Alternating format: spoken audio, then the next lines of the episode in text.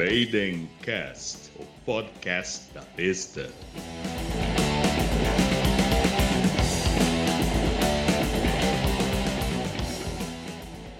E aí, pessoal, sejam muito bem-vindos a mais um episódio do Maiden Cast. O podcast da besta. Eu sou o Irineu Antônio, para quem não me conhece, eu sou vocalista e um grande fã da Donzela de Ferro. Eu sou o Thiago Moser, pessoal que tá acompanhando aí, eu sou baixista também e, naturalmente, grande fã do Iron Maiden, que é a paixão que nos traz aqui, né? Scream for me, Brazil!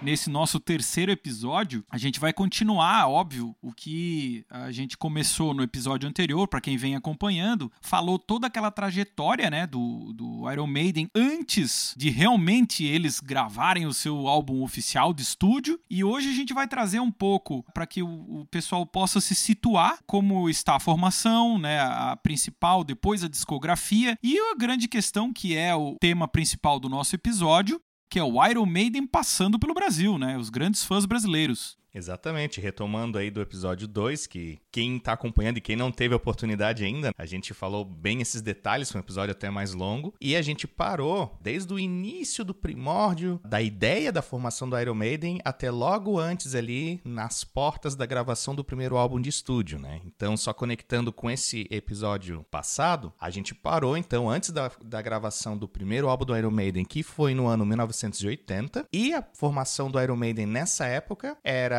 o Paul Diano no vocal, o Steve Harris no baixo, Dave Murray e Dennis Stratton nas guitarras e Clive Burr na bateria. E agora a gente vai falar um pouco do que foi acontecendo ao longo da discografia e, claro, o foco do episódio são as turnês, né, e os shows no Brasil, mas a gente vai passar por cima então da discografia do Iron Maiden. Não se preocupa que tem bastante coisa para falar de cada um desses álbuns, então a gente vai ter episódios eventualmente dedicados a cada um dos álbuns, né? Exatamente. Mas até para quem tá começando a, se inteirar, né? Poxa, eu não conheço, eu não tenho noção da discografia do Iron Maiden, quais são os anos e onde é que eles estão. Então a gente vai dar esse panorama geral e futuramente a gente vai se especializar mais aí sobre as informações de alguns álbuns específicos. Mas aí já fica com a gente então e aproveita esse nosso panorama aí.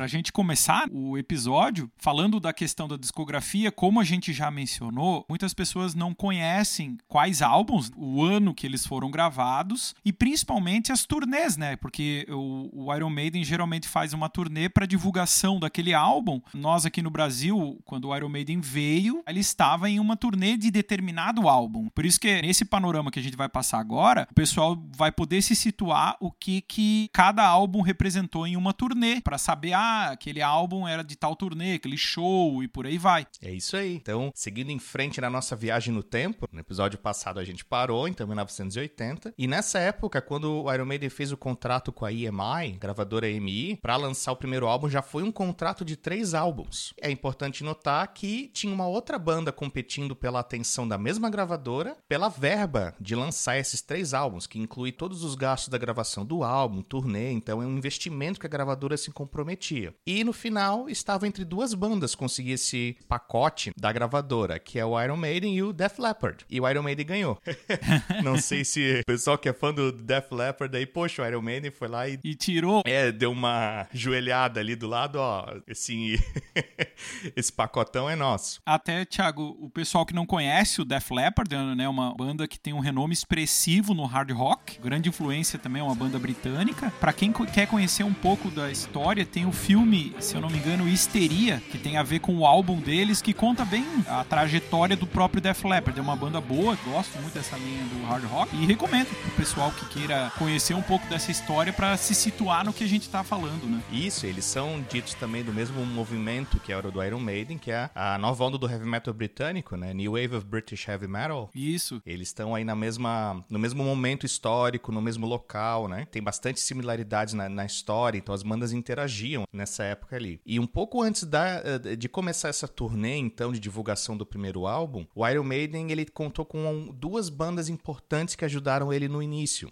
né, em questão de turnê, que eles abriram shows do Judas Priest e depois do Kiss. Inclusive, no encarte do primeiro álbum, né, no primeiro disco, eles agradecem ao Kiss e o Judas Priest porque o Iron Maiden, enquanto banda de abertura dessas duas bandas, foi exposto a um público muito maior. Então, isso ajudou muito a banda no começo. Só que, em termos de turnê, esse primeiro álbum ficou basicamente restrito ali ao Reino Unido e aos países próximos ali do lado na Europa. Então, Bélgica, Holanda, França, e, e não, e não saiu muito disso, até por questão de fama e questão de recursos, né? Perfeito, ele ficou mais ali naquela região, né? Nem saíram da Europa, no caso. E eles gravaram o primeiro álbum, eles já tinham músicas que vinham sendo compostas desde essa época é de garagem, né? Assim, até a gravação do primeiro EP, que a gente falou no, no, no outro episódio do Maidencast. É, então eles escolheram algumas músicas e gravaram o Iron Maiden e tinha música sobrando, que mais tarde eles compuseram outras músicas, com mais essas músicas que sobraram, gravaram o segundo álbum de estúdio, que é o Killers, de 1981. E nessa época há uma troca de guitarrista, o Dennis Stratton pelo Adrian Smith. Quando a gente falar desses álbuns, a gente vai detalhar o que, que foi essa confusão aí, por que, que um saiu, o outro entrou. E o Killers também vai ter basicamente uma turnê mais limitada. E quando chegou então no The Number of the Beast em 82, um ano depois, é notável pela saída do Paul Diano, entre o vocalista Bruce Dickinson, que é o vocalista atual do Iron Maiden, e pela primeira vez eles não tinham música. Então é aquela pressão, poxa, agora a gente vai ter que criar um álbum do zero, porque a gente reciclou bastante coisa nos dois primeiros álbuns, né? Então a banda ficou meio, poxa, agora a gente tem que se virar. E gravaram daí o The Number of the Beast, ele contou com uma visita extensa nos Estados Unidos e Canadá.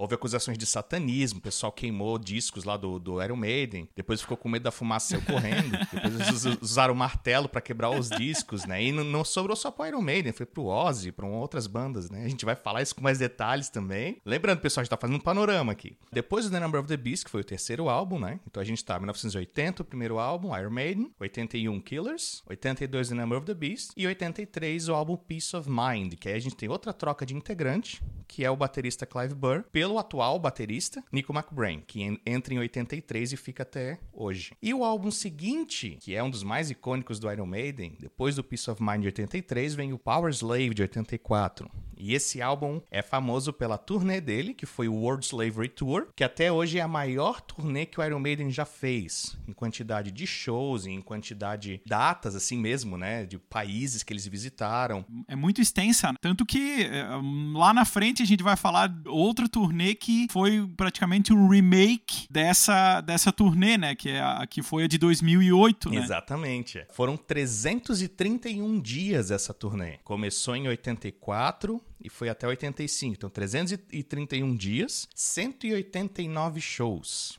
Imagina, né? Na época, por mais que eles eram mais novinhos, digamos assim, né? Então contou com toda essa estrutura, né? A decoração, o Power Slave, ele tem uma temática, a capa dele para quem conhece, né, do Egito. A música Power Slave fala da era dos faraós. Então eles tinham um Ed gigante múmia que era carregado e isso basicamente era levado em de navio, né, entre, entre os continentes e depois levado de ônibus e caminhões. Então, é, precisavam de bastante tempo, né, de deslocamento para mudar. Então, com certeza foram todos esses dias, mas nem todo dia tinha show. Embora às vezes eles chegavam no local e tinha quatro, cinco no noites seguidas essa turnê é importante pra gente porque marca a primeira visita do Iron Maiden no Brasil. Então eles estavam. É, no, é, a turnê começou em agosto de, de 84, do Power Slave, na cidade da Varsóvia, né, na Polônia. E, inclusive, quando eles estavam na Polônia, eles visitaram outros países que estavam ali, o que eles chamavam da Cortina de Ferro, que era a Polônia, Hungria Iugoslávia. Lembrando que a gente está no meio da Guerra Fria e eles são uma banda britânica, entrando ali nos países da antiga União Soviética.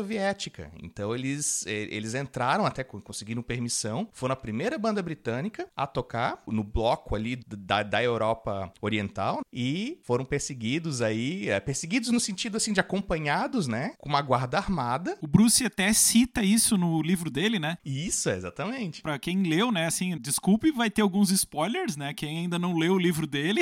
ah, é muita informação, é muita coisa. É, eu recomendo que leia, o livro é muito bom, esse ele ainda divulga em algumas palestras por aí, né? Ele fala justamente isso que o Thiago tá comentando agora, como eles estavam divulgando em meio à Guerra Fria, existiam países que eles não conseguiam entrar, assim, teve é, fatos em alguns países que eles passaram por situações bem tensas com relação a essa questão de a guerra acontecendo a poucos quilômetros dali, assim, tiroteios e outras coisas. Então fica o convite para quem for ler o livro vai entender bem em detalhes como ele descreve isso. E até a própria banda lançou um documentário, né, atrás da cortina de ferro, Behind the Iron Curtain, tá incluso aí no, no DVD oficial da banda do Live After Death. Tem o show, que esse a gente vai chegar nesse show que foi dessa turnê do Power Slave em Long Beach Arena, mas antes disso a turnê começa aí e foi tão notável isso que a banda fez um pequeno documentário até lembrando desses shows nessa época que foi realmente um feito, né? Uma banda britânica do mundo capitalista, né, do mundo ocidental ter entrado ali, por mais que, né, eles não chegaram, claro, onde hoje é a Rússia, né? Foram os países ali mais da fronteira, digamos assim, a própria Yugoslávia que não existe, era um país da época. Eles depois foram para a América do Norte, mas antes disso, é importante lembrar que eles estavam na Polônia e a banda foi convidada para um casamento polonês. Quando eles estavam lá, então o pessoal, ah, tem uma banda britânica, não, chama eles aí. Então eles foram lá pro casamento, comida, bebida de graça, vamos lá, né? E depois os noivos falaram assim: "Ah, vocês são Iron Maiden, né? Vai lá e toca uma coisa". Então tinha uma a banda ali, né, do casamento. Então, ah, eles, eles já tinham bebido um pouquinho, né, como o próprio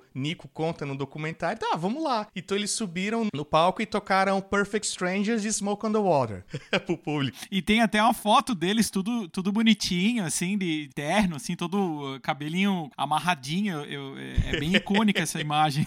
Exatamente, eles estão lá e aí subiram, tocaram, né, Smoke on the Water. Então tu vê lá o Nico com uma bateria super pequenininha, parece até de criança comparado com o set que ele usa no Iron Maiden, né? É. Aí o Steve Harris pegou o baixo que tinha lá as guitarras e o, e o Bruce cantando, imitando o Ian Gillan, do Deep Purple. E, e tá gravado também, tem os vídeos lá do casamento, aquele VHS antigo. É bem engraçado. É o registro. Exatamente. Ah, o Iron Maiden tocou no meu casamento em 84, né? Imagine os noivos hoje olham esse DVD e pensam. Exatamente. Aí saindo desse bloco da Europa, eles foram para Estados Unidos e Canadá e eles estavam cruzando o Canadá. O Canadá é enorme, né? Vai do Atlântico ao Pacífico, basicamente de ônibus nisso. E durante o mês de dezembro de 84, e frio, né? Então temperatura abaixo de zero, passando por neve. E eles saíram do Canadá, do frio, direto pro Rio de Janeiro, no, em janeiro de 85, para participar do primeiro Rock in Rio. Né? Desnecessário dizer o choque de chegar no Rio de Janeiro em, é, em janeiro, saindo do Canadá em dezembro. Friaca. Então... Boa noite, essa parte abre a primeira chegada do Iron Maiden no Brasil. Primeiro show deles, uma parte paralela da história do Iron Maiden, que o, o heavy metal no Brasil, ele tem a sua expressividade. Hoje em dia, muitas bandas, graças à internet, à facilidade de se divulgar, temos materiais muito bons, assim, de bandas que são reconhecidas mundialmente, né? Isso é, é um orgulho que a gente tem de bandas muito boas. Que... Mas imagine, 85, não se tinha muito acesso a informações. Então, o Iron Maiden foi lançado no Brasil. Tudo começa com o Paulinho Heavy, que era do Inox, que é uma banda do ícone nacional que teve na época. Ele era um ex-funcionário aqui no Brasil da EMI, que era a produtora, lançou o álbum do Iron Maiden, só que não emplacava, porque no Brasil se tinha bastante questões do Rolling Stones e outras bandas de fora e não tinha interesse em divulgar o Iron Maiden aqui. Pelo menos ele pensava, isso não vai ter tanta repercussão aqui no Brasil. E só que o Paulinho Heavy, ele pediu material para EMI, né? Ah, eu quero material desses caras para poder divulgar. E eles não mandavam. Só que isso foi assim até que ele conseguiu, ele viu que a expressividade do Iron Maiden quando entrou o Bruce Dixon e gravaram o The Number of the Beast, aí foi tipo uma explosão do Iron Maiden praticamente para o mundo inteiro. E isso não teve mais como segurar. A própria EMI aqui recebeu o material dos caras e aí viu que daí veio um Ed naquela capa. O próprio Paulinho relata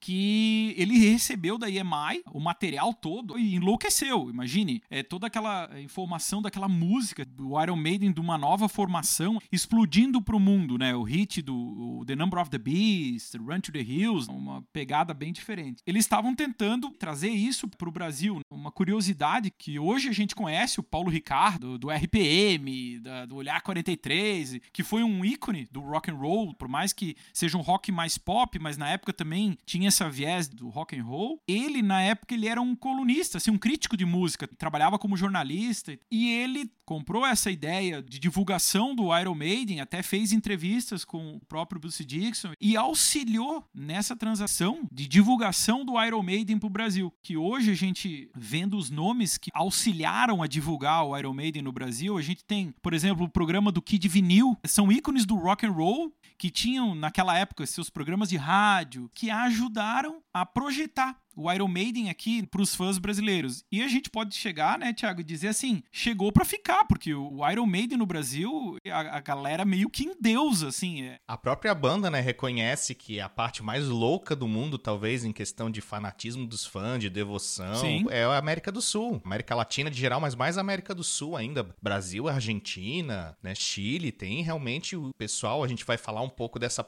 dessa primeira passagem no Rock in Rio ali, tem uns relatos da banda, assim, que eles eles ficaram totalmente surpreendidos, né? Eles não esperavam de longe que haveria esse, esse tipo de recepção de uma banda que, que, eles já eram conhecidos aqui, que o pessoal sabia quem eles eram. Não, assim exatamente. É legal a gente frisar essa parte da história para que vocês conheçam, né? Assim como naquela época a gente teve os programas e tal, e o Rock Hill, todo mundo pensa, né, que ah, o Rock Hill só tocava rock, heavy metal. Não. Desde aquela época ele era um evento assim que trazia é, nomes nacionais, internacionais, mas de vários outros gêneros musicais. E o Iron Maiden veio e explodiu, assim, foi um show para mais de 200 mil pessoas, foi uma coisa assim que o próprio Iron Maiden é, relata, foi um, um show avassalador, pode-se dizer, né? Exatamente, foi a primeira visita deles. E não era eh, só o Iron Maiden no caso, né? Esse primeiro Rock in Rio, ele tinha basicamente todo mundo que era alguém na época, nesse cenário assim do, do rock e do metal, tocaram em alguns dos vários dias do, do festival. O próprio Iron Maiden tocou antes do Queen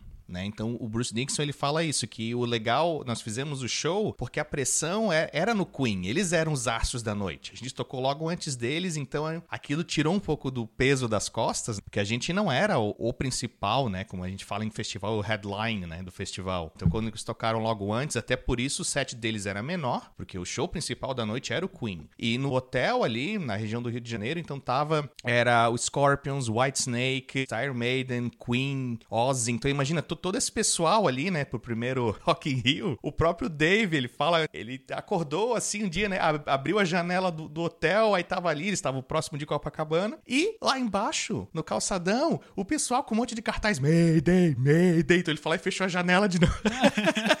Vou dormir.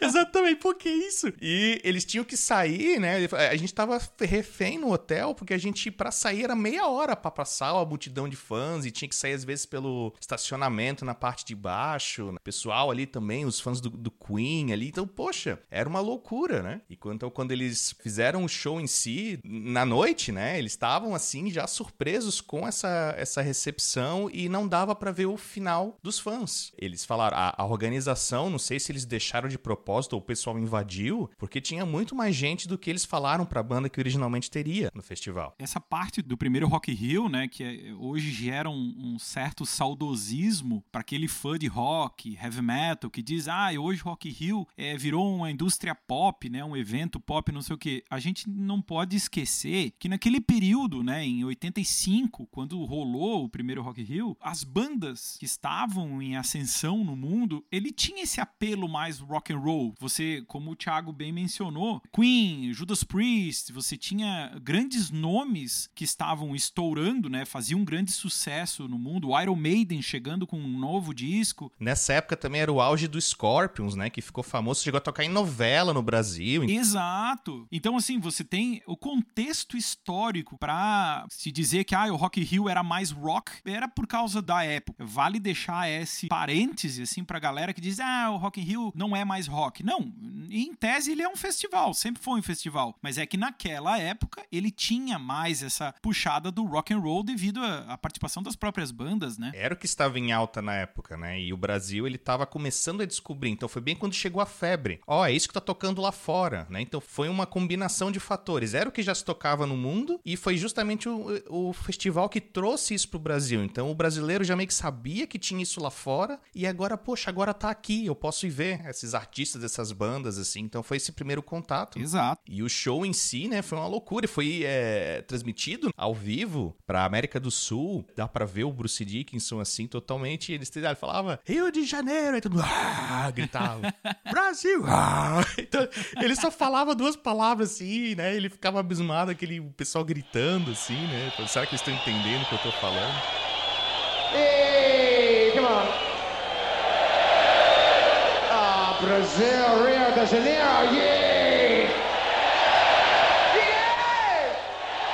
É bem famoso também o show porque na música Revelations, né, o, foi gravado em estúdio, é do álbum Peace of Mind, né, então é um álbum antes do álbum que era essa turnê que é o Power Slave, e foi gravado com três guitarras em estúdio. Então aí uma partezinha lá o Bruce Dixon vinha com a guitarra, fazia um dedilhado, que era mais para efeito de palco do que qualquer outra coisa, né? Dizer que toca alguma coisa. Exatamente. Então, depois que o Iron Maiden virar, hoje o Iron Maiden tem três guitarras, né? Então eles executam a Certinha do jeito que ela foi gravada, assim, com, com o arranjo completo. Mas na época, então, o Bruce vinha ali, fazia aquilo, e depois que passava, é um trechozinho, né, bem importante que tem as três guitarras ali logo antes da música estourar. E aí depois o Bruce Dixon usava a guitarra, assim, para agitar o público. Ele pegava a guitarra e levantava para cima, o pessoal levantava os braços, né? Então a música continuava e ele ficava lá girando guitarra. E aí depois ele sai correndo para trás, para antes, antes dele começar a cantar ele entrega a guitarra pro Rody, né, pro pessoal ali da, da equipe atrás, e ele volta correndo. E nisso, quando a música começa a estourar, tá todo mundo correndo para lá e pra cá. E ele vai correndo e esbarra, dá uma cabeçada na ponta da guitarra do Dave Murray. Isso abre o supercílio esquerdo dele. aí ele começa, ele bota a mão no rosto, né? Dá pra ver assim, começa a sangrar. Dá pra ver o pessoal começando a gritar da plateia, assim, achando, sei lá, que é algum efeito do show, né? Alguma. Encenação. Encenação, exatamente. e aí ele sai correndo, ele olha ali pro lado, tá o, o, o Rod Smallwood, que é o, é o manager do Iron Maiden, né? Desde o do início. E ele diz: o que, que eu faço agora? Aí o Rod assim, ache uma câmera. Câmera câmera. E ele vai assim, então ele, ele olha bem para as câmeras assim de propósito, né? Que tava sendo transmitido ao vivo. Então, olha ali, o cara sangrando e não sei o que, continuou. E ele que dá pra ver com dor assim, né? Mas continuou cantando. Foi, foi a música assim, né? Aí, isso a gente tá tirando do próprio, é, da própria entrevista da banda, né? Do DVD ali do Live After Death. Então, a gente. Eu já vi outros jeitos, né? De, de como isso aconteceu. Outras teorias, é. Sei lá, o, o, o telefone sem fio vai se reproduzindo, a gente acha outras versões né? É, a gente tirou do próprio DVD, o, o Rob conta como foi essa versão. Eu já li que ele jogou a guitarra para cima e caiu na cabeça, eu já li que ele bateu com o microfone, e, e isso é importante mencionar porque o próprio Bruce fala isso no livro dele, que ele se machucou. Daí, quando ele foi lá falar, o, o, o próprio Rob disse assim: tá, mas, mas tu tá, você tá bem? Eu tô, só tá sangrando. Dele, tá, pega a toalha aqui, você consegue abrir mais esse machucado, fazer não sei o quê.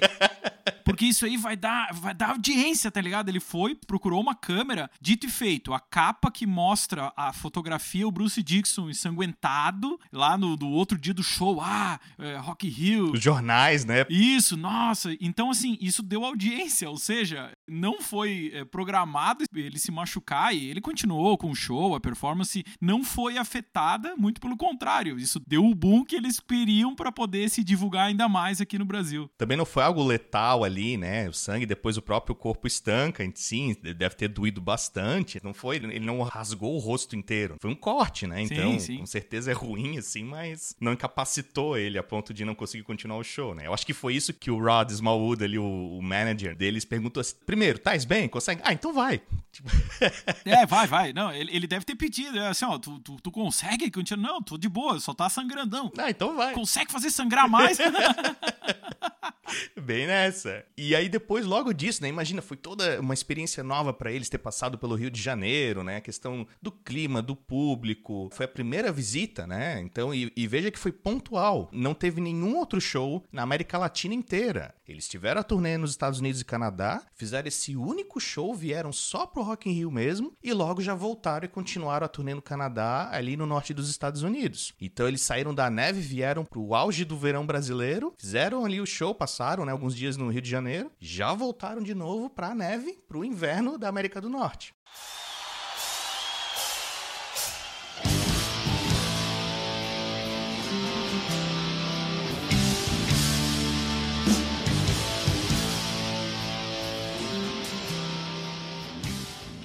E aí é que o Bruce começa a ficar entre não só apenas esse choque, né, essa questão da viagem, quando eles entram finalmente em 85, a banda começa a ver o estrago da turnê. Questão quanto eles estavam forçando eles mesmos fisicamente e emocionalmente. Então, até aí eles estavam indo, né, com força total e como a própria banda relata, entrar em 85 já perdendo gás, inclusive o, Bruce, ele falou isso, né, nos no shows ali de janeiro e fevereiro ó, oh, eu não tô passando bem e tal, mas eles acharam, ah, mas o, o, show de hoje à noite tu consegue, né? Porque amanhã tem um show de folga, então eles faziam quatro shows seguidos, um dia de folga, cinco shows seguidos, era uma loucura. Isso desgasta, né? Imagine, é, é uma turnê longa, são músicas pesadas, eu diria assim, pesadas em termos de andamento para qualquer músico, principalmente vocalista, o próprio baixista. Não são músicas que elas têm uma dinâmica muito forte, né? Imagine você executar um show de praticamente duas horas, passando por viagem,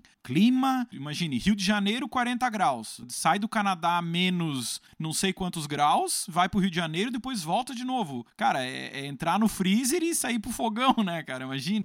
Exatamente. Você entra no freezer e sai do forno, né? E uh, hoje em dia, né, quem acompanha o Iron Maiden tem um, um, Boeing 747 convertido para eles, né? Área de carga para levar todo o palco. Então eles conseguem sair de um país pro outro sem precisar se adequar a horários de voos comerciais ou seja, eles mesmos têm o próprio avião, então eles decolam e saem. E na época não, na época era busão, era no ônibus, era o caminhão levando tonelada de equipamento e eles no ônibus, dormindo ali, com o banco meio deitado. Sem conforto nenhum. Exatamente, imagina rodar a América do Norte ali, Canadá e Estados Unidos, que são enormes, tudo na estrada. Eles não pegavam voo interno, então era extremamente cansativo, né? Dormindo mal, comendo mal. Eles conseguiram aguentar, eles tinham aí 25, 26 anos né, nessa época, mas, né, chegou uma hora que não deu. O Bruce, ele foi num show com febre. Ele ficou tonto. Ele meio que passou parte do show sentado ali no praticável da, da, da bateria, porque ele tava tonto. E não conseguia. Ele já tinha falado isso, né? Aí depois ele falando assim que veio o, de novo, o empresário Liz Rodman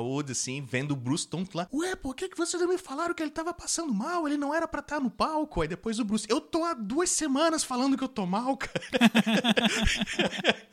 cambaleando lá, lá no palco, então... Para vocês verem como a indústria fonográfica é um pouco complicada, o Iron passou por isso também. Hoje, eles meio que mandam, se eles querem fazer ou não o show, eles, eles têm outra proporção, mas naquela época, como eles também estavam divulgando e, e a banda nesse início, ela acaba se esgotando porque ela quer, né? Ela quer ser... É... Mostrar serviço, é. Isso, imagine. E o empresário, mesmo que o Rod, ele é muito banda, ele é um, ele é um membro da banda, ele pensa muito na banda, mas ele também pensava nos contratos, nos shows. Imagine, tudo isso envolve grana hoje pensando. Tinha que honrar os compromissos, é, exatamente. Imagine você cancelar um evento, assim, por mais que seja por questões de saúde, o cara viaja quilômetros para ver teu show, chega lá, não vai dar, entende? É complicado. É, e tudo isso vai levar até o lançamento do icônico Live After Death, que na verdade é um álbum ao vivo, lembrando que na época era só disco de vinil, então é, era um vinil duplo, né? Dois discos. E o Iron Maiden ele já tinha lançado uns registros ao vivo, teve o Made in Japan, por exemplo, na época do Killers. Eles também lançaram um VHS, que é um, um vídeo do Live at the Rainbow, que é um local em Londres, que foi na turnê do Killers também. Então Iron Maiden já tinha lançado um vídeo e um registro em áudio ao vivo, mas pensando de maneira internacional, eles não tinham lançado nada que tivesse grandes vendas ou tenha causado impacto para os fãs lá de fora. Então esse seria o grande álbum ao vivo que os fãs estavam esperando, porque o Power Slave ele foi o quinto álbum de estúdio, né? Então em todo esse tempo não teve nenhum lançamento de alto perfil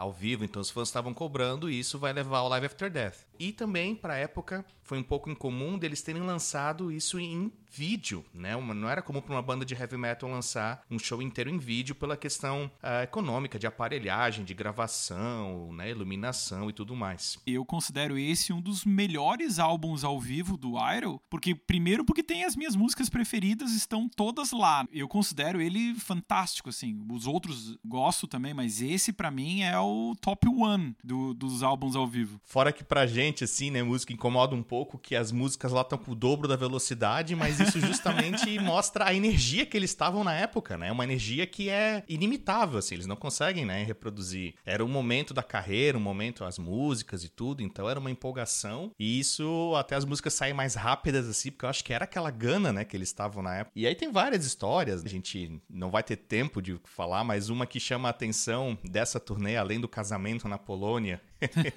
e a grande visita ao primeiro Rock in Rio, né, no Rio de Janeiro, foi uns. É, eles estavam ali já na Califórnia, depois do, da gravação desse show do DVD. E aí eles foram para um outro show mais ao norte da Califórnia, na cidade de Sacramento. E tava um dia escaldante isso aí, então já é mais na metade do ano, no verão americano o Bruce fala, nossa, tava todo mundo escorrendo, né? O Steve Harris falou, a, a corda do baixo tava quente. Imagine o calor. Exatamente, tava todo mundo escorrendo. E perto ali do... Era um complexo, assim, é, é, o local onde eles fizeram o show tinha um estádio e tinha quadras de tênis, de futebol, então eram umas coisas assim, e tinha a parte da piscina.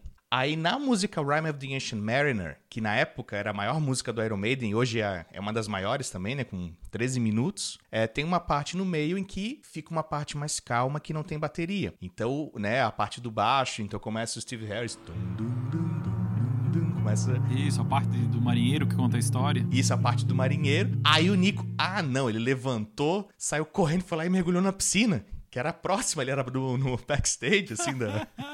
ele foi lá e, ah, né, mergulhou e o pessoal lá gritando. E aí ele ficou lá e daqui a pouco o pessoal bate nele, né, Nico, Nico, tá acabando, tá acabando. Porque aí a parte que o Steve Harris volta, né, a música vai, vai subindo, e aí o Nico, vou ter que sair daqui e tal. Né. Ele contando é inimitável, né, no jeito Nico de contar essa história. Aí ele vem correndo, né, tropeçando e, claro, escorrendo, né, ele tá encharcado, saindo da, da piscina e aquela parte que pra música voltar, ela vai subindo e a banda meio que fica meio solta porque é o Nico que faz a virada que volta pra música. E aí ele contando assim, eu comecei a fazer a virada, tava tudo escapando, tava tudo molhado. Então a, a baqueta tava escapando, ele não conseguiu fazer a virada e ele chamando pro técnico de bateria dele, pega a toalha, bota aqui, porque o pé dele não batia no pedal do bumbo e o pedal tava indo pro lado, então assim, ele não conseguia, a banda meio que olha para trás, assim, olha para ele e ele lá todo perdido tentando terminar a virada, né? Então...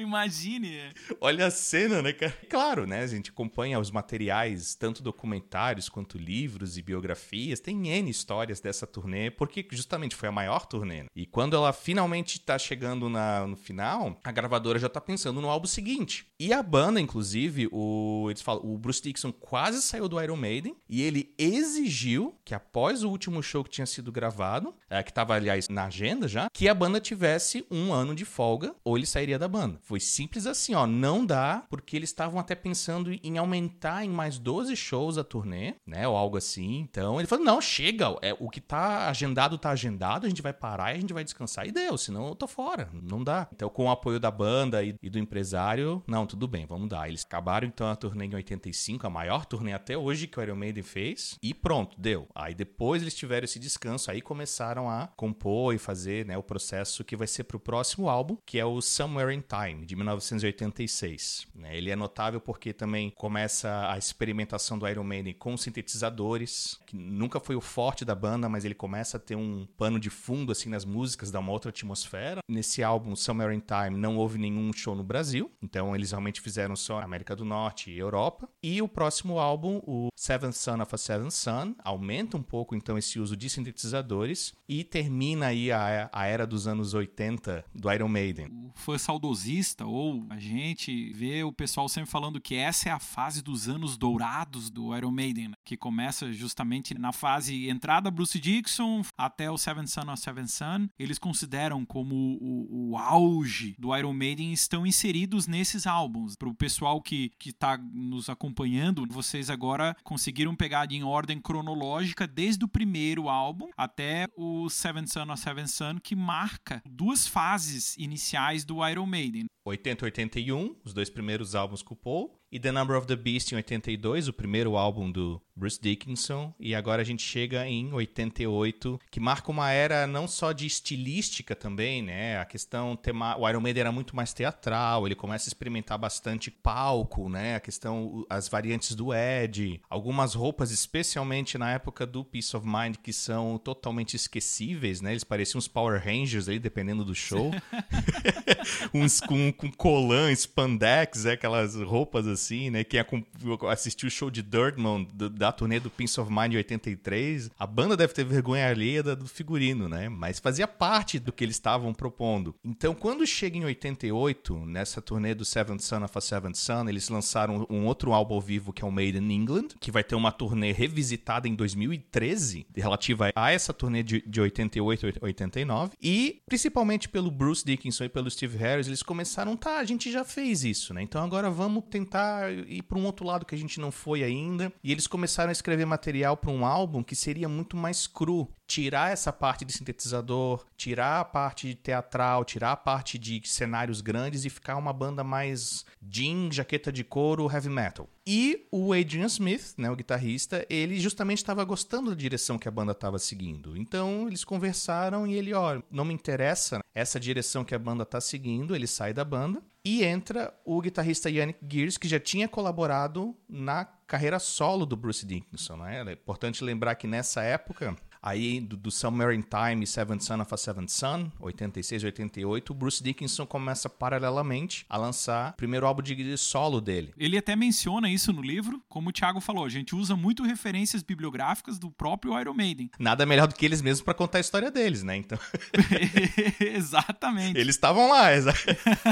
E essa parte do esgotamento, ali do final da turnê, teve o World Slavery Tour, e depois já plantou aquela sementinha de descontentamento do Bruce Dixon, de algumas questões, e ele começou a trabalhar em composições próprias dele, que ele tinha interesse que não eram na linha do Iron Maiden. Então o Yannick Gears já trabalhou, tiveram esse contato de composição junto, né, o Bruce e o Yannick, que daí veio culminar na entrada dele agora nesse álbum, né? Aí o Adrian Smith sai da banda como guitarrista, Yannick Gears entra e eles lançam o álbum No Prayer for the Dying, no 1990, que muitos fãs consideram que é mais um patinho feio, assim. Ele não é necessariamente um álbum ruim, mas ele não teve nenhum dos clássicos que seriam esperados. Então, polarizou um pouco o pessoal, nada em relação ao Yannick especificamente, na entrada dele, foi a mudança de direção da banda mesmo. O Bruce ele começa a experimentar um vocal muito mais rasgado, com muito mais drive assim, que é bem diferente do vocal mais limpo e alto que ele usava nos anos 80, né? E isso realmente muda um pouco a, a banda e eles ficam mais mais cru, a questão de palco assim, a questão de figurino e tudo mais. Então esse álbum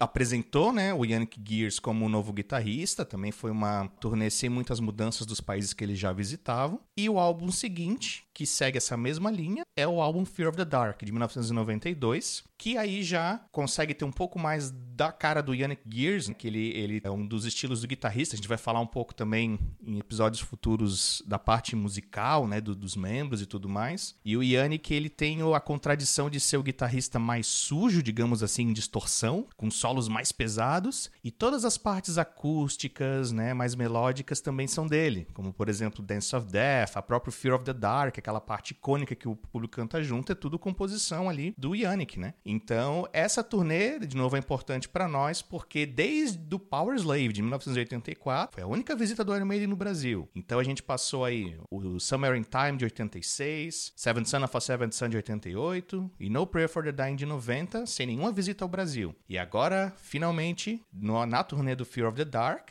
Fear of the Dark Tour, o Iron Maiden volta ao Brasil. Para alegria de todos os fãs, né? Exatamente. Fear of the Dark.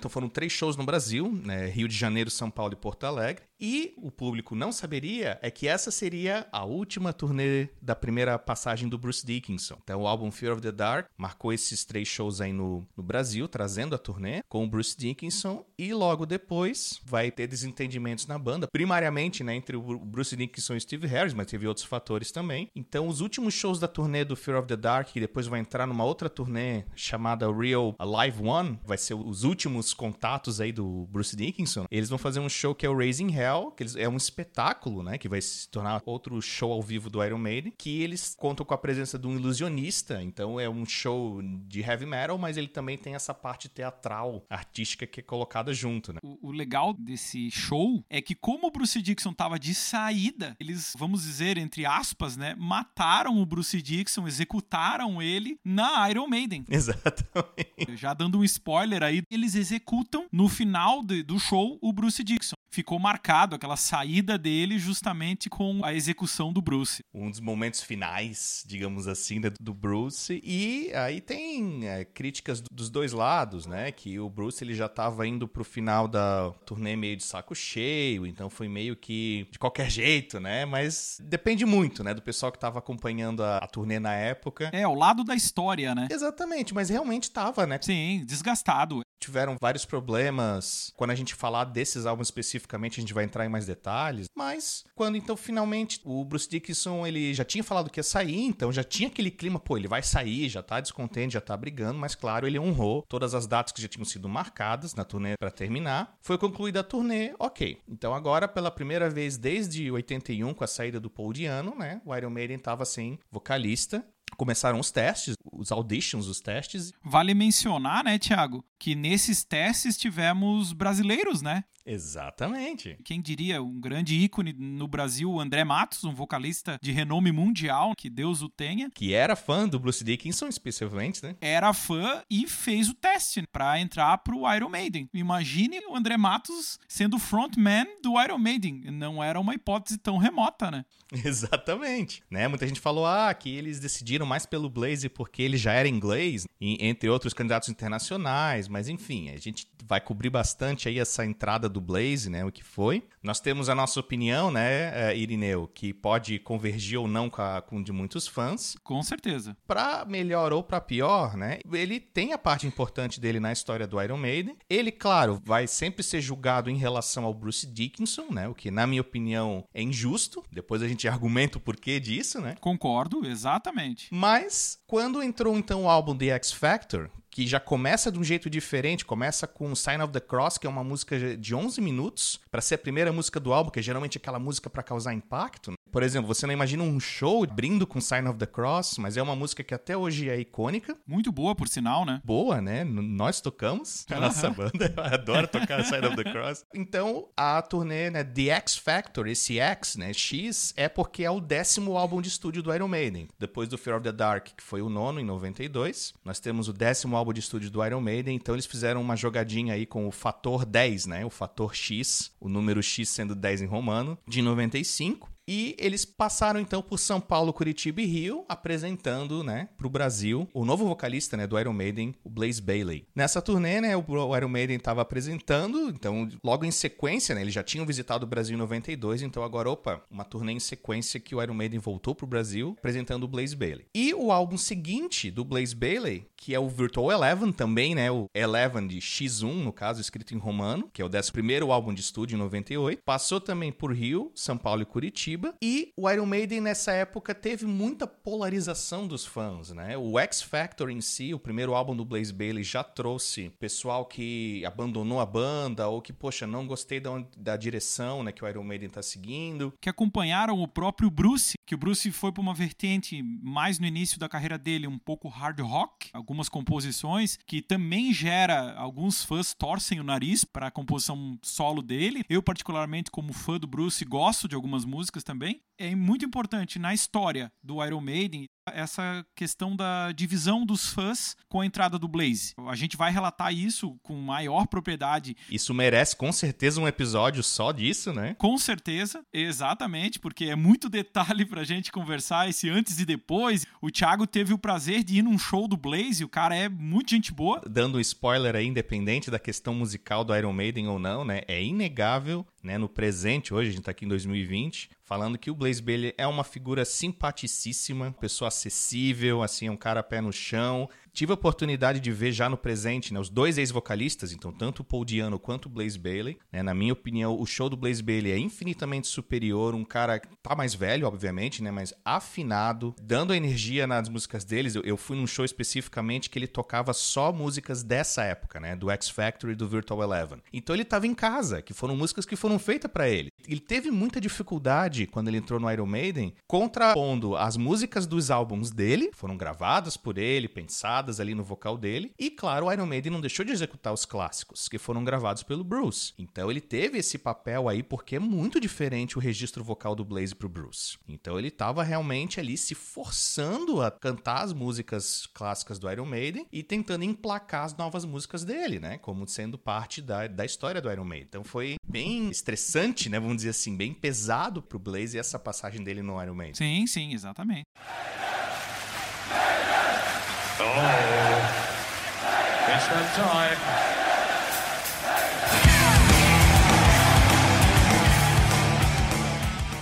Na turnê do Virtual Eleven, que no Brasil, quando eles tiveram, ficou marcado por um cancelamento de um show que ia acontecer na cidade de Campinas, né? Isso até aqui agora em 2020 fazem 22 anos desse acontecimento. A gente não tem muitos detalhes a respeito desse cancelamento. Alguns dizem porque teve muita chuva e acabou tendo problemas técnicos com relação à parte de equipamentos e daí o Iron Maiden mesmo se, não sei, se negou ou outras questões, e eles iriam fazer um show no estádio Brinco de Ouro da Princesa, né, que é em Campinas, e acabou sendo cancelado. Como não teve um aviso prévio dos fãs, já tinha uma galera lá esperando pro show acontecer e por aí vai, isso foi marcado até depois por um quebra-quebra muito grande. A produção teve um grande prejuízo porque a galera saiu quebrando tudo, equipamento e coisas no estádio, alguns carros também que estavam ali na redondeza. Então isso marcou um pouco a história. Infelizmente, um mau exemplo, por mais que gere frustração todo, não justifica. Né? Aquilo que a gente fala, nós fomos em show, nós também, na nossa cidade não vem show, a gente já relatou isso, o show do Iron, por exemplo. E eu sei como é difícil nós irmos para uma cidade longe, viajar e ter que esperar, e na hora então é cancelado. A gente sabe muito bem a frustração disso. Como já vinha de uma situação de bipolaridade aí da galera com relação a, ao Blaze e tava um descontentamento geral, e eu acho que isso acabou inflamando um pouco mais essa questão do show ali que acabou sendo cancelado. Trazer esse ponto na história, que foi em 1998, na, na turnê desse álbum, que acabou ocorrendo isso lá em Campinas, no cancelamento desse show. É possível achar na, na internet vários vídeos na Europa, América do até mesmo aqui na América do, uh, do Norte, América do Sul, pessoal jogando garrafinha de água no Blaze. Então tiveram vários incidentes assim que foi desgastando assim pelo pessoal que não aceitava de jeito nenhum, né, essa troca, que não não receberam o Blaze, né? Claro que não foi absoluto isso, mas tiveram esses fãs e num show, se 90% tá ali para curtir o Blaze e 10% não querem, acaba aparecendo esses 10% mais do que os outros, porque eles é que vão ter alguma atitude. Né? Outras coisas, vamos dizer, notáveis dessas duas turnês do Blaze foi a primeira visita do Iron Maiden no Oriente Médio. Então eles fizeram shows ali em países que o Iron Maiden nunca tinha passado. Inclusive, o início da turnê do X Factor, que foi a X Factor, o primeiro show foi em Jerusalém em Israel. Então eles passaram pela África do Sul, é, passaram por países ali que não tinha presença do Iron Maiden até então em questão de show ao vivo. Então isso foi um marco importante dessas, dessas turnês. O primeiro show que Israel viu ao vivo foi os shows do Blaze. E após o Virtual Eleven, então, foi meio que uma decisão mútua, né? Tanto da parte do Blaze quanto da banda, que não estava indo bem, tanto em questão de venda, em questão de crítica. Houve esse desgaste com os fãs. Então, o Blaze Bailey acaba saindo no final de 98. E o Iron Maiden tá com a posição vaga de, de vocalista de novo. O que acontece que a gente vai relatar também mais detalhes. Houve aí uma, uma reconciliação entre o Bruce Dickinson e o Steve Harris. E começou a ser falado a possibilidade do retorno dele. O fim de uma era, né? E o início de uma nova era. Em questão de estilística também, assim como foi ali no começo dos anos 90, agora se aproximando dos anos 2000, que o Iron Maiden tomaria uma outra direção do ponto de vista musical que estava vindo nos últimos álbuns. Isso interessou também o Adrian Smith, que tinha saído. Então, entre muitas conversas, em 1999, o Iron Maiden anuncia o retorno não só do Bruce Dickinson, como também do Adrian Smith. Só que sem a saída do Yannick Gills, que era o guitarrista que tinha entrado já em 89, né? E aí o Iron Maiden passa a ser a formação atual desde 99 até hoje, estamos em 2020 e seguindo essa formação com Bruce Dickinson nos vocais, o Nico na bateria e o Steve Harris no baixo desde ali do, de muito tempo, já nos anos 90, mas aí o que os fãs apelidaram The Three Amigos.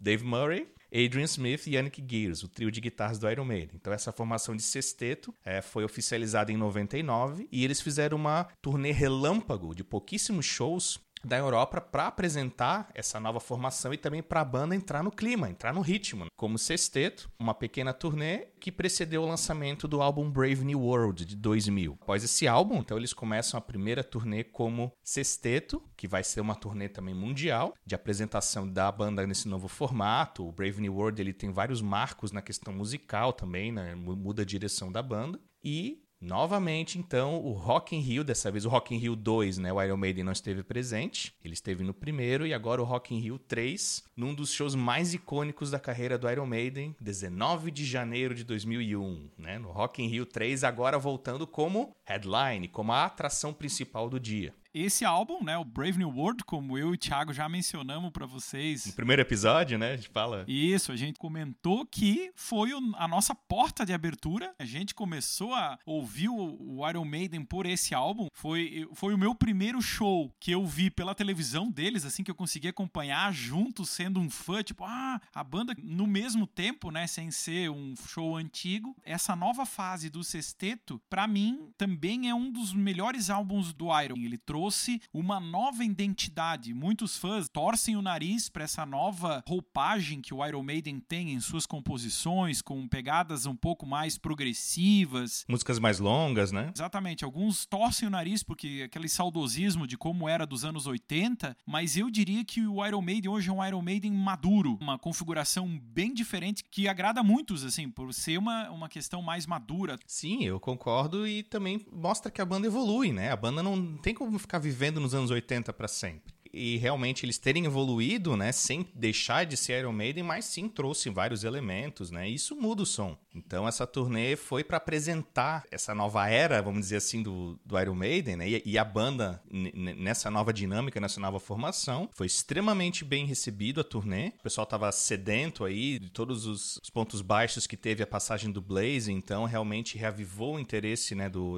oh, o Bruce tá de volta, né? Mas não só pelo Bruce, né? Foram vários outros fatores também que trouxeram trouxeram, né, tanto o Adrian. E a banda voltou, como tu falasse, com gás todo. Eles lançaram o DVD do Rock in Rio, desse show de 19 de janeiro, no Rock in Rio 3, de 2001. E você vê a energia da banda, parece que eles estão nos anos 80 de novo, realmente. Parece que eles não envelheceram. É uma, uma energia, né? Isso, como você falou, eles eram headline, né? É um show que eles tocaram para mais de 250 mil pessoas. O palco Mundo, que é a capa do próprio álbum ao vivo, é, é fantástico. Tem aquela capa holográfica, assim, que você mexe, né, do DVD, assim, é fantástico ver o palco mundo com o Ed. É sensacional, assim, é uma passagem pelo Brasil. Teve esse show de 2001 com o Rock Hill que marcou uma nova era pro Iron Maiden. E nessa turnê do Brave New World foi só esse show mesmo. Eles vieram, eles tocaram também em outros países da América do Sul, mas no Brasil, nessa turnê foi apenas esse show no Rio de Janeiro do Rock in Rio. E depois do Brave New World, então, o álbum foi lançado no ano 2000. A gente tem o Dance of Death de 2003, que também segue essa mesma dinâmica dinâmica amadurecendo essa nova dinâmica do sexteto, incorporando outros elementos seguindo nessa mesma estilística. E a turnê, em sequência também, né, vindo do, da turnê do Brave New World, essa turnê do Dance of Death Tour também passa pelo Brasil. Então, o álbum foi lançado em 2003 e em 2004 uh, o Iron Maiden passa em Rio de Janeiro e São Paulo, inclusive num show iconicíssimo de São Paulo no estádio do Pacaembu. Muita gente fala, né, da energia, da vibe assim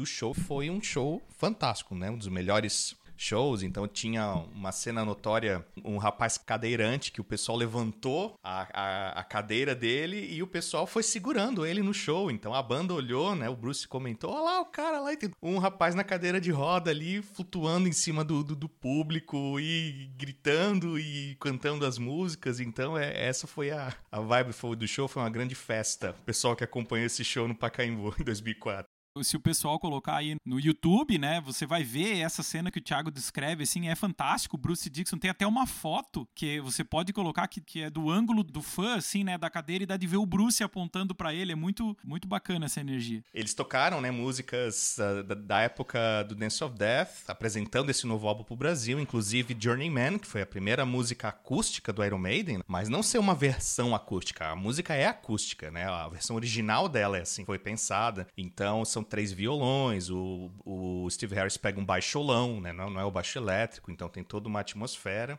e foi bem recebida também. Então é, é aquela coisa, né? A, a banda foi experimentando para lados que eles não tinham ido ainda. Após essa turnê do Dance of Death, eles fizeram uma turnê é, Give Me At Till I'm Dead, que foi só na Europa, meio que relembrando o começo da carreira. E isso coincidiu com o lançamento do primeiro uh, ah, DVD deles, de documentário, que fala do The Early Days, que foi justamente o que a gente comentou e usou como referência no episódio 2 do Maidencast, né? Perfeitamente. Aí essa turnê foram shows na Europa e eles tocaram e falaram: ah, vai ser a última vez que nós vamos tocar várias dessas músicas dos quatro primeiros álbuns. Então eles só tocaram os quatro primeiros álbuns e tocaram músicas que eles já não tocavam há anos, tiveram que reaprender como a própria banda fala. E eles falaram: a gente vai tocar, vai relembrar essa época e a gente jamais vai revisitar essa época de novo, algumas dessas músicas, né? Para tocar, para se despedir. A gente tem que seguir em frente, vamos dizer assim. Só que ela é seguida logo, pegando esse.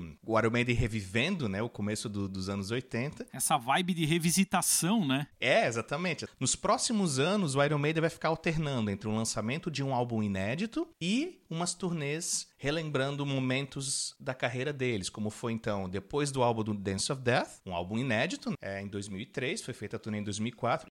Em 2005 foi essa turnê então de relembrar o começo dos anos 80. Em 2006 foi lançado um outro álbum de estúdio, A Matter of Life and Death, e esse é o primeiro álbum de estúdio dessa sequência e desde o X Factor que não houve show no Brasil. Então ele teve uma, uma turnê mais contida, né, um álbum de estúdio. Mas o Iron Maiden volta com força total Logo em seguida, depois que o Iron Maiden termina essa turnê de um álbum inédito, em 2006, eles fazem uma turnê então de um álbum nostálgico, na verdade compilando os grandes sucessos dos anos 80 numa turnê que foi, né, muita gente relembra aí, é realmente para abraçar e chorar junto, né, como a gente falou no primeiro episódio, que foi o Somewhere Back in Time Tour, mais focando ali, né, na era Bruce Dickinson, do uh, The Number of the Beast até o Seventh Son of a Seventh Son, embora tenha músicas como Fear of the Dark dos anos 90, algumas músicas isoladas, mas ele tem uma sequência uma atrás da outra de todos os clássicos. Então é todos os hits do Iron Maiden, né, um, é como se fosse um show de best of, com toda a decoração replicada daquele show do Power Slave do Live After Death. Que foi o nosso primeiro show do Iron Maiden, como a gente já falou lá no episódio piloto, né? Exatamente. Esse foi a nossa porta de entrada para os shows do Iron Maiden mesmo, ao vivo. Essa turnê ela durou dois anos, teve duas passagens pelo Brasil. Em 2008 foram três shows, em São Paulo, Curitiba e Porto Alegre. Em Curitiba nós estávamos lá na pedreira Paulo Leminski. Toda vez que eu vejo o DVD, o Fly 66, The Clairvoyant, que é do show em Curitiba, eu disse, mãe, mãe, eu tô lá, ó,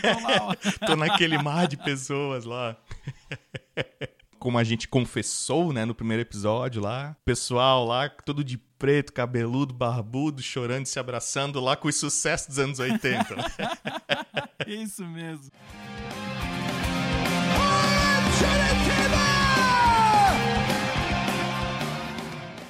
É, teve essa passagem em 2008, foi um sucesso enorme, né? Entanto que em 2009, então eles estendem a turnê por demanda mesmo, né? E aí eles passam por outras cidades que eles não passaram na primeira vez em 2008 incluindo Manaus, Belo Horizonte, né, Brasília e Recife. E essa turnê, como tu falasse, ela é importante por dois motivos. Pela primeira vez, eles alugam um Boeing 757 que eles batizam de Ad Force One. E esse avião é que possibilita essa turnê com uma logística sem precedentes na história do Iron Maiden, né? Inclusive essas viagens no Brasil. Que, como eles têm o próprio avião deles, tanto a questão de escolha de datas, eles conseguem fazer um show em Mumbai, na Índia, e depois ir para África ou ir para Ásia né? Então eles têm essa autonomia e carregando todas essas toneladas de equipamento. Então eles tiraram uma parte enorme de assentos do avião e converteram em área de carga, né? Eles customizaram o avião. E essa turnê, então, foi a turnê mais ambiciosa do Iron Maiden, rendeu o documentário, né? Flight 666, que eles contam aí como que foi feita toda a logística, o aluguel desse avião e o Bruce Dickinson entre as várias outras atividades. É, o cara é esgrimista semiolímpico, escritor, compositor, diretor,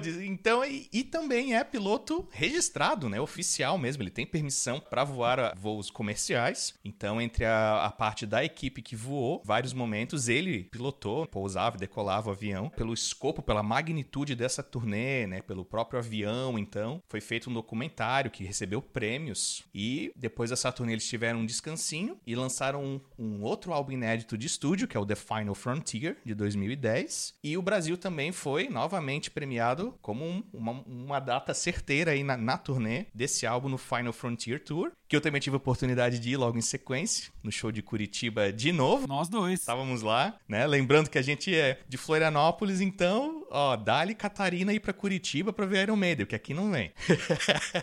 Exatamente, Thiago. Até o que me motivou na época ir nesse show do The Final Frontier era aquele ar, será esse o último álbum da Donzela de Ferro? Ah, sim, teve bastante especulação, é, porque... Eu lembro que eu fiz isso, eu fui no show porque eu pensei, pô, vai que é o último dos caras, entendeu? Sim. Será, né? Tinha aquela, aquele medo, né? E aí também ele foi num álbum número um, né? De vendas. Então ele teve bastante uh, sucesso aí da crítica, né? Importante a gente mencionar das passagens no Brasil dessa turnê, o show que ocorreu no Rio de Janeiro, né? No HSBC Arena, que teve um problema com a grade de contenção do pessoal e que acabou quebrando. E o Bruce até tem imagens isso ali no, no YouTube que a galera pode acompanhar. O Bruce pede pra galera ir para trás. Galera, um passo atrás e tal. Igual o busão lotado, né? Vai um pouquinho pra trás. Porque o pessoal chegando mais perto, claro, aquilo vai gerando uma pressão de quem tá vindo atrás e vai esmagando quem tá na frente, né? Então, isso acontece em show, a gente sabe, mas como tinha essa fragilidade ali da questão estrutural, imagina se aquilo ali caísse, o pessoal poderia cair, um pessoal cair em cima do outro e ter aquela confusão, né? Exatamente. Aí o Bruce pede pra galera ir pra trás e eles fazem isso, eles param o show, tentam arrumar a grade de contenção, parece que resolveram, só que ela volta a quebrar de novo, por essa questão da pressão. Então, é parado realmente o show. O Bruce retorna no palco com uma intérprete para dizer que vão ser cancelados e vão reagendar esse show. Aí a galera zoa lá, fica vaiando e tal, mas infelizmente era um risco, poderia algumas pessoas se machucarem. Isso o Bruce fala realmente pra galera que não é o propósito do show, o propósito do show é para se divertir. Isso o Iron Maiden sempre teve muito essa questão consciente, né? Então ninguém ia é, fazer uma coisa que pudesse prejudicar a vida de alguém. Por isso foi cancelado e remarcado para uma outra data. Isso aí, foi, foi logo depois. 27 foi o show que era para ser original, né? E dia 28 eles refizeram o show. Então, e claro, isso impossibilitou muita gente de vir, porque já tinha toda uma logística, né? Às vezes a pessoa trabalha ou sei lá, já tinha passagem. Então aí é a, a organização do evento, claro, né? Que se a pessoa não pudesse comparecer, era só ir lá que tinha o dinheiro do ingresso devolvido. E quem, quem pôde comparecer de novo, daí eles tocaram, teve um, tiveram um set um pouquinho mais estendido, talvez para agradecer os fãs e repetidamente o Bruce então falou isso, obrigado, né, o pessoal entendeu, porque é uma situação que é atípica, né? Então a banda tem que fazer o que dá, né? Com certeza, com certeza. Depois desse show do Final Frontier, um álbum inédito, como eu falei, eles vão ficar alternando, né? Então após o, o Final Frontier Tour 2011, eles retomam com o Made in England Tour, que vai ser em 2013 e 2014. Isso coincide com o lançamento do DVD Made in England, que é um show da época da turnê do Seven Son of a Seven Son em 88. Foi um show que foi feito na Inglaterra. Então eles retomam e fazem palco e todo o set listings, retomando a turnê do Seven Son of a Seven Sun, mas também, claro, tocando algumas músicas mais recentes, né? Mais pós essa época. Então é um show um pouco híbrido, mas ele tende a ser nostálgico relembrando essa época. E novamente o Iron Maiden, então, volta pro Brasil. E nós estávamos lá em Curitiba. é, exato, de novo em Curitiba. abraço pessoal de Curitiba que organiza o Iron Maiden. Isso, que, que proporciona esses momentos para nós, porque é mais perto, né? E a gente consegue de carro é. fazer um bate-volta. Exatamente, né? Além né, de São Paulo e Rio, que é a marca aí do, do, Brasil, né? A maioria dos shows internacionais passa por São Paulo e Rio. Então eles fizeram essa turnê do Made in England, que também se estendeu, claro, por outras partes do mundo, né? E durou uh, dois anos aí, foi 2013 e 2014. Após esse Made in England, também com essa passagem pelo Brasil, nós vamos para um álbum inédito, que é o Book of Souls, The Book of Souls de 2015. E em 2016, o Iron Maiden começa então uma turnê mais ambiciosa ainda que as outras, porque agora o Boeing 757 vira um 747. O monstro dos ares. Com mais capacidade. Então nós temos aí o novo Ed Force One, com os decalques, né, com a decoração do Book of Souls. Para cada turnê, eles decoraram o avião. Pro Final Frontier também, o 757 ficou com os decalques, né, com a decoração do Final Frontier, enfim, o avião ele vem estilizado. Essa turnê, novamente foi, o Brasil foi premiado, né, foi agraciado aí com mais uma passagem do Iron Maiden pelo Brasil no Book of Souls World Tour. E o importante até a gente mencionar, Thiago, que quando o The Book of Souls foi feito, era o retorno do Bruce Dixon após o tratamento do câncer, assim. Então, o próprio Adrian Smith ele chora nesse show, assim como eu também, quando eu vi, eu pude ver esse show em São Paulo. Quando eu vi o Bruce Dixon entrando à capela,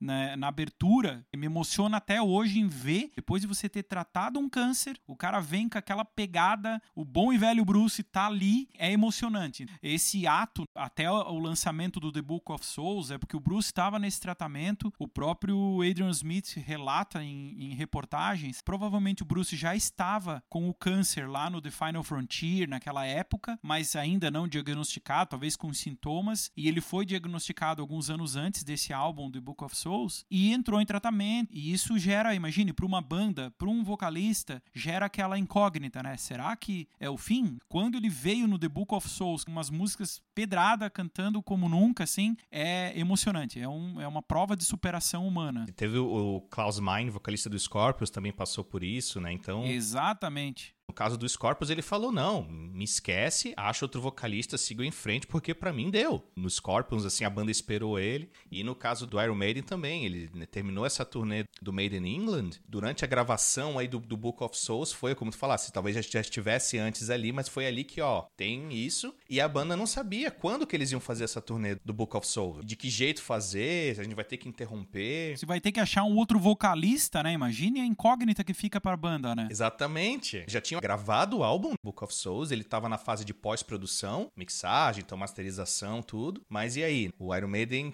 lança um álbum de estúdio, depois ele divulga aquele álbum de estúdio, porque o Iron Maiden, acima de tudo, Steve Harris sempre falou, é uma banda ao vivo, é uma banda que não faz é, exageros em estúdio que eles não reproduzam, que não dê para fazer um show ao vivo. Realmente foi uma superação aí, né? Qualquer pessoa que supera uma adversidade dessa e ainda voltar com tudo, com a idade deles, não é fácil. Isso, isso. Esse esse show também rendeu mais um DVD né, e CD ao vivo, que é o The Book of Souls Live Chapter, lançado em 2017. Mais recentemente, agora, estamos chegando no nosso presente. O Iron Maiden lançou, já desde 2016, eles é, têm um jogo de videogame que é o Legacy of the Beast, um app no caso, né? Eles aproveitaram essa temática né, de Legacy of the Beast, em que a gente tem o Ed viajando por várias temáticas dos singles e dos álbuns. Então eles retomaram também como mais uma turnê com músicas misturando a parte antiga e a parte nova. Então, meio que o Iron Maiden chegando aí. Iniciou em 2019, passando por Rio de Janeiro, São Paulo e Porto Alegre. Aí em Porto Alegre, né? Nós estávamos lá, eu, com certeza. é. Notável, hein? Não tá Curitiba, mas tem Porto Alegre, beleza. Então... Um abraço aí pra galera de Porto Alegre também, né? Como nós não somos servidos aqui no Sul, em Santa Catarina, para os shows da Donzela, nós vamos nos estados vizinhos, Rio Grande do Sul e Paraná. Nas nossas capitais vizinhas aqui.